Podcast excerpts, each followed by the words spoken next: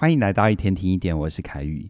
有一次，我看到我朋友的手机，他的荧幕显示了一个数字，我就很好奇问他那是什么。他说这是人生的倒数计时，提醒我要把握时间，因为我每天都在过重复的生活，越来越无趣，我都不知道是日子在过我，还是我在过日子了。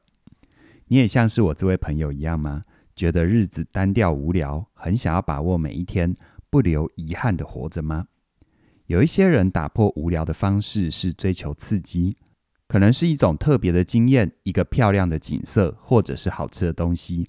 当你一直看、一直吃，久而久之就会觉得没有感觉，麻痹了。所以，到底要怎么样重燃生活的火花呢？在进一步探讨之前，我们来看一个例子哦。我有个朋友，有一段时间因为觉得花东的景色太美了，每天早上醒来都会被太平洋的海给震撼到。所以呢，他决定搬到风景优美的花东，想要展开新的生活。一开始也是兴致勃勃，到处去玩。可是后来，他对于这些美景就已经习以为常，常常哦在家里当宅女。这时候，花东不方便的交通变成是他抱怨的理由。所以呢，他很快的又决定要搬回北部。等到他即将要搬家的时候，他才发现之后看不到这些风景了，又会开始有点后悔。经过了这一次经验，他就跟我说：“人都很健忘哦，只有当日常变成回忆的时候，人才会懂得珍惜啊。”好在这个例子只是错过生活里的体验，但如果是错过重要的人事物呢？比如说，你很习惯家人的陪伴，但某天发生了意外，你才后悔没有多把握时间跟他们相处。而为什么我们会越来越习惯美好的事？又要怎么扭转这样的情况，让自己重新感觉到幸福，珍惜当下呢？其实人之所以习惯美好的事物，很简单，就是适应。当我们重复接触一个事物的时候，心情就会越来越不被它影响。打个比方哦，就像你第一次从台北去高雄出差，是选择坐高铁的话，你就会觉得一个半小时可以很快的到高雄。可是慢慢的，当你习惯了，你觉得要花一个半小时，有一点累，有点烦。而除非你某一天改搭客运，你才会再意识到高铁其实很快啊。其实适应不是一件坏事情，因为它对于好事跟坏事通常是有效的。因为有适应的机制，我们才可以去忍受负面的状况，让痛苦不那么的剧烈，变得比较能够接受。比如说，你把手伸进装满冰块的冰水里。一刚开始会觉得很刺激不舒服，可当你适应之后，你就会觉得没那么冰了。同样的，适应也会淡化好事情所带来的快乐。研究就告诉我们，员工刚被大幅加薪的时候，他们的快乐会明显的提高，可是，在四年之内又会恢复到一般的程度。所以呢，我们要怎么样跟适应共存，找回原本就有的幸福感？这里呢，我提供两个方法哦。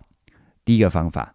你可以把惯例变成仪式，简单来说，就是把平凡的生活事件转化成特殊的仪式。这样的方法会让你注意到这些平常习惯的东西。做法很简单，就是找一件你都很喜欢的固定活动，然后想办法让它变得不一样。比如说，你很习惯跟伴侣在周六的晚上一起吃饭，那你们可以为这个活动取个名字，让它更有仪式感。比如说，周六放松夜，你还可以在家里插上一束鲜花，或者饭后来一杯调酒，用精致的餐具这一类的，而且呢，拍照记录，这样子就会凸显这个平凡生活里面的不凡之处。而第二个方法就是为这个惯例赋予意义。首先呢，找一件你很重要、很喜欢的活动，比如说跟大学的闺蜜聚会。接下来呢，再计算这个活动总共做了几次，而且未来还剩下几次可以做。最后呢，再把剩下的次数占有所有次数多少比例算出来。比如说，过去你跟闺蜜总共聚会了四百三十二次，但接下来因为闺蜜结婚生小孩，你们一年只能见三次。假设先以这个数字去算，你今年三十岁，而台湾女性的平均寿命是八十四岁。所以你们剩下的见面次数就是一百六十二次，大概是所有次数的百分之二十七。而当你意识到彼此还能见面的次数不到三分之一的时候，这就是你重新为聚会赋予意义的时候。比如说，你打算怎么度过这些聚会的时间呢？又可以怎么创造出更好的交流呢？而关于计算剩下来的时间，还有一个故事，我觉得很有启发，可以跟你分享。有一位台大教授叫做孙中兴，他所开设的爱情社会学这门课很热门。有一次就有学生问他：“如果我的爱人是重症病患，那我要怎么办呢？”原本大家以为孙老师会安慰这个学生哦，请他节哀或叫他坚强之类的。结果孙老师却说：“如果你的爱人是重症病患，那要恭喜你。”你有机会知道，你恋爱的期限非常的短，所以你可以觉悟什么事情是重要的，什么事情不重要。我们一般人谈恋爱都不知道恋爱的期限，就会常常的做一些事后会后悔的事情，坚持一些不重要的东西。这个故事呢，我第一次听到的时候非常的感动。对啊，我们都以为时间是用不完的，关系建立之后就可以长长久久。但任何关系跟缘分都有期限。当我们越是能够意识到惯性的存在，我们才能够更珍惜身旁重要的人事物，找回生活里本来就存在的幸福。其实呢，要能够打破理所当然的惯性，最重要的是创造生命里的暂停键或缓冲空间，你才能够有意识地跳脱出来。就像当你把手从冰水里拿出来，过一段时间，你才能够重新感受到温暖跟温度。